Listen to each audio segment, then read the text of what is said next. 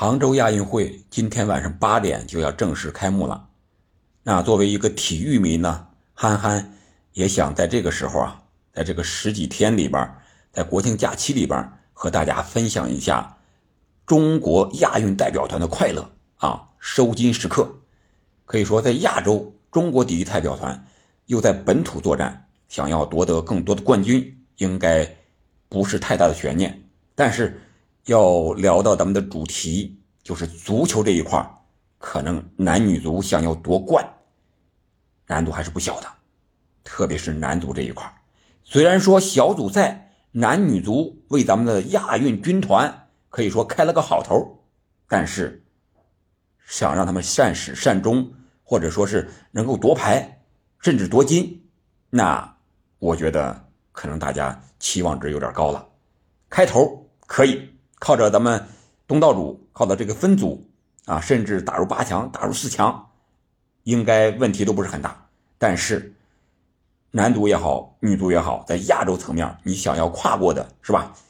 嗯，韩国、日本、伊朗、沙特，甚至亚运会上有朝鲜，男足这边还有乌兹别克斯坦啊，甚至卡塔尔的一些球队，你八进四，你必须把这些个。几座大山都得跨过去，但是你觉得可以吗？虽然说我们男足啊，先说男足，第一场五比一印度，第二场四比零缅甸，踢的是非常的不错呀，特别的有侵略性。但是别忘了面对的对手是谁。当然了，不可否认的是，这几场胜利确实酣畅淋漓，而且我们中国男足也急需这样的胜利，无论是对弱者。还是强队，你都要打出自己的东西，打出胜利，将这个小胜积为大胜，然后将这个短期的胜利积攒为长期的胜利，积少许的胜利为经常的胜利。这样的话，我们的男足中国足球才有机会一直胜下去，胜利的胜。这样的话，我看了一下男足赛程。呃，小组赛还有一场对孟加拉，这个肯定没有任何问题。小组第一肯定也没有问题，然后就是十六进八，这个也没有问题。然后八进四，四进二，这个就可能难度很大了。八进四的时候，有可能要碰沙特或者是伊朗。呃，四进二，甚至说更早一点，可能要碰到韩国。韩国呢，这样啊，你就是到。夺金、夺牌这一块你肯定这些对手你都得击败，你才能最终走上这个巅峰。无论是谁都是一样，是吧？欧冠的曼城，你必须击败皇马，这都是一个道理。这样呢，我觉得如果遇见韩国，我觉得我们这个希望就非常非常小了。为什么呢？因为韩国他的队员呀，他有这个旅欧的，像斯图加特的郑优莹，是吧？还有这个大巴黎的李刚仁。另外，韩国这些队员啊，他踢亚运会有劲儿，为什么呢？大家都明白，就是因为他要有这个剔除免服兵役这么一条。你要是不服兵役，那你必须在亚运会上夺得金牌。这样的话，亚运会相对来说是比较容易的。韩国男足如果是这些个适龄球员能够都来的话，状态好，拿个亚运会的金牌是大概率的事件。如果你像在奥运会上再夺个前三，或者说在在其他的世青赛上再什么之类的，这个难度系数肯定要比亚运会要大。所以说，韩国男足一个是有人，另外一个是人家重视，状态也不错。九比零科威特，四比零泰国，你想一想，他人家就是冲着金牌来的，有这么一个大的动力在这儿，压力在这儿。中国想要跨过这座山，相对来说难度很大。所以我说，咱们球迷也好，体育迷也好，看到男足前两场胜了，甚至第三场也要胜，第四场也要胜，不要过早的夸，是吧？一胜就说中国男足怎么怎么都行，一输什么什么都不行。我们要客观的看待这个问题，毕竟足球领域，世界杯、亚洲杯这个才是各个国家共同重视的一个东西。像亚运会这种比赛呢，相对来说是一个。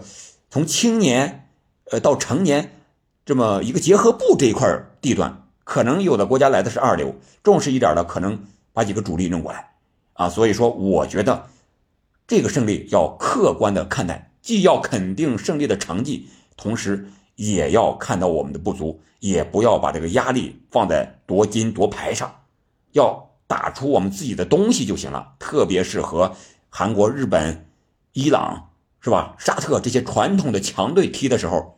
无论输赢，只要场面上我们拼出自己的精神意志，打出自己的特点，哎，我觉得这个我们就达到目标了，没必要非得说去夺得一个亚运的奖牌甚至金牌。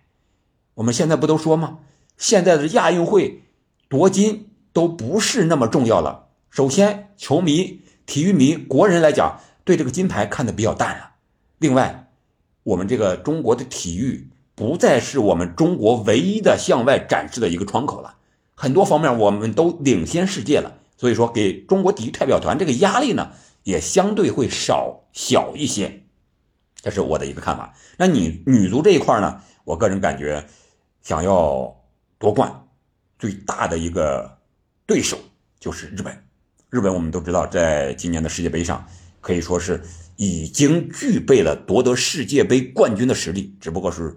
运气上或者说战术打法上还差那么一点点啊，最后未未能啊进入了最后的决赛，呃，所以说他们在亚洲应该我们和他们是有这个竞争金牌的实力或者说机会，但是总体上来讲，日本这个传控足球的打法还是让我们非常忌惮的。虽然说我们。上届亚洲杯在水庆霞的带领之下，能够击败韩国、日本，最终能够获得冠军，对吧？但是到了亚运会上，我们的人员和世界杯相比有所调整，一些年轻队员的补充进来，啊，再加上一些其他的乱七八糟的因素，是吧？留洋的呀什么之类的，肯定不是最强的。但是日本呢，我也没看人家的名单啊，肯定人家也是，呃，不会是最强的对手。我们首场比赛是十六比零胜了蒙古。这个没有任何问题，是吧？这个蒙古他踢足球女足，他才几，他才进入世界大赛几年呀？输很正常，他就是一个业余球队嘛。王霜五子登科啊，说明我们状态好。但是我们要把这个状态一点一点的收揽起来，然后到淘汰赛，到最后的决赛。上一届雅加达一八年的时候，我们女足不就是最后时刻零比一输给了日本，痛失冠军吗？我觉得我们和。日本、韩国也好，在女足层面，相互之间的胜负实力差距不大，可能就是临场状态或者是运气的一些成分，也就是一个球的差距啊，谁赢谁都不敢保证，但是谁输谁呢，也是不那么容易的。所以说，对于男女足来讲，我们不要有夺金的这种过高的期望，特别是男足这一块，上一届是小组赛也是三场全胜，看着不错，结果。在八分之一决赛的时候，让人家沙特连干四个，我们最后虽然连扳三个，但是未能扭转这个败局啊，还是未能进入八强。所以说，我们男足这一块在亚洲可能进入八强甚至四强就是比较好的成绩了。女足这块呢，能入进入决赛，哎，那就也可以了。呃，更高的要求不要再有了，能打到哪儿，尽自己最大的努力。踢出自己的东西就行了，包括三大球啊，三大球现在亚洲对我们的挑战呢，肯定还是韩国、日本这一块吧。啊，我个人感觉，呃，中国男足、女足，中国足球能为亚运会、亚运代表团开一个好头，这就是已经完成任务了。至于他在结尾，在国庆期间能给我们带来什么，我个人感觉不要添堵，就像十二强赛在过年的时候打一样。不要添堵就行了，多的就不要有过高的期望，好吧？今天咱们周末时间就借着亚运会来临开幕，简单聊聊中国男女足在亚运会上的一个成绩的期待，这是我个人的一个感受啊。当然，你也可以在评论区留言，欢迎评论中国男女足在亚运会的成绩。今天就到这儿，一会儿还要去踢球，感谢大家继续支持，晚上咱们。咪咕二台继续英超直播，再见。